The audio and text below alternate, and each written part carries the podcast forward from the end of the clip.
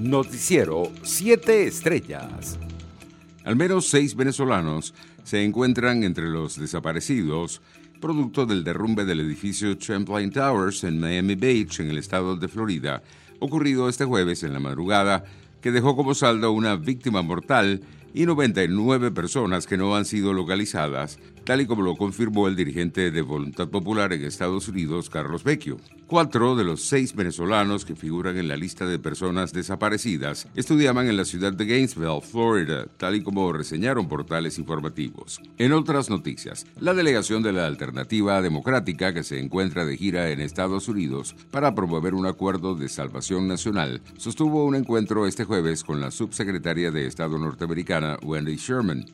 Con nuestros socios internacionales instamos a que se celebren negociaciones amplias y con plazos concretos para lograr elecciones nacionales libres y justas en Venezuela, escribió Sherman en su cuenta de Twitter. Nicolás Maduro advirtió que es el año 2021 y estamos de pie más revolucionarios, independientes y libres que nunca, en el marco de su discurso con motivo del desfile conmemorativo del bicentenario de la batalla de Carabobo y Día del Ejército. La Comisión Presidencial para la Prevención y Control del COVID-19 informó que se detectaron 1.091 nuevos contagios y 16 fallecidos en el territorio nacional en las últimas 24 horas. El total de casos en el país ascendió a 265 5.642 y el número de víctimas mortales producto de la pandemia se ubicó en 3.023. Entre tanto, el director de Fundaredes, Javier Tarazona, aseguró que el nuevo jefe del Ejército de Liberación Nacional, Antonio García, opera en el estado Apure, en territorio venezolano. Internacionales. El presidente de Estados Unidos, Joe Biden, afirmó este jueves que está listo para desplegar los recursos federales necesarios tras el derrumbe del edificio residencial de 12 plantas en Surfside, en Miami, donde una persona murió y hay casi un centenar de desaparecidos.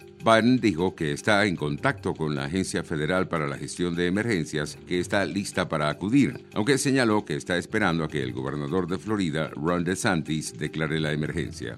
Entre tanto, la Unión Europea consideró el jueves que las elecciones presidenciales de Perú han sido un proceso libre y democrático y mostró su confianza en que éstas se resolverán dentro de la legalidad vigente. En otras noticias, los líderes del bloque comunitario acordaron hoy explorar opciones para dialogar con Rusia sobre asuntos de interés, pero también evaluar posibles nuevas sanciones económicas relacionadas con cualquier actividad ilegal o maliciosa por parte de Moscú. El Consejo Europeo espera que las autoridades rusas demuestren una implicación más constructiva y compromiso político y detengan las acciones contra la Unión Europea y sus Estados miembros, así como contra países terceros, indicaron los líderes en unas conclusiones aprobadas en su cumbre en Bruselas. Mientras tanto, la Agencia de Naciones Unidas para los Refugiados ACNUR pidió el jueves a los países que eliminen las barreras en el acceso a las vacunas para los 82,4 millones de refugiados y solicitantes de asilo que hay en el mundo. ACNUR lamentó que a pesar de esos esfuerzos, las barreras a la vacunación persisten, por lo que se necesita que los estados asuman mayores compromisos para lograr una inclusión real de los refugiados a las vacunas. Economía. El juez del Tribunal de Distrito de Estados Unidos, John Caldwell, negó la moción interpuesta por la firma Inter-American Consultant para desestimar la demanda que PDB Estados Unidos presentó en su contra por el incumplimiento de un contrato de consultoría y otras faltas, según anunció PDB Holden. El contrato de consultoría firmado en 2017 por 50 millones de dólares y por tres meses con Enter American concebía servicios de cabildeo y manejo de reputación con la empresa. Para ese momento la compañía estaba bajo el control del excongresista estadounidense David Rivera. Deportes. Uruguay clasificó a los cuartos de final de la Copa América tras vencer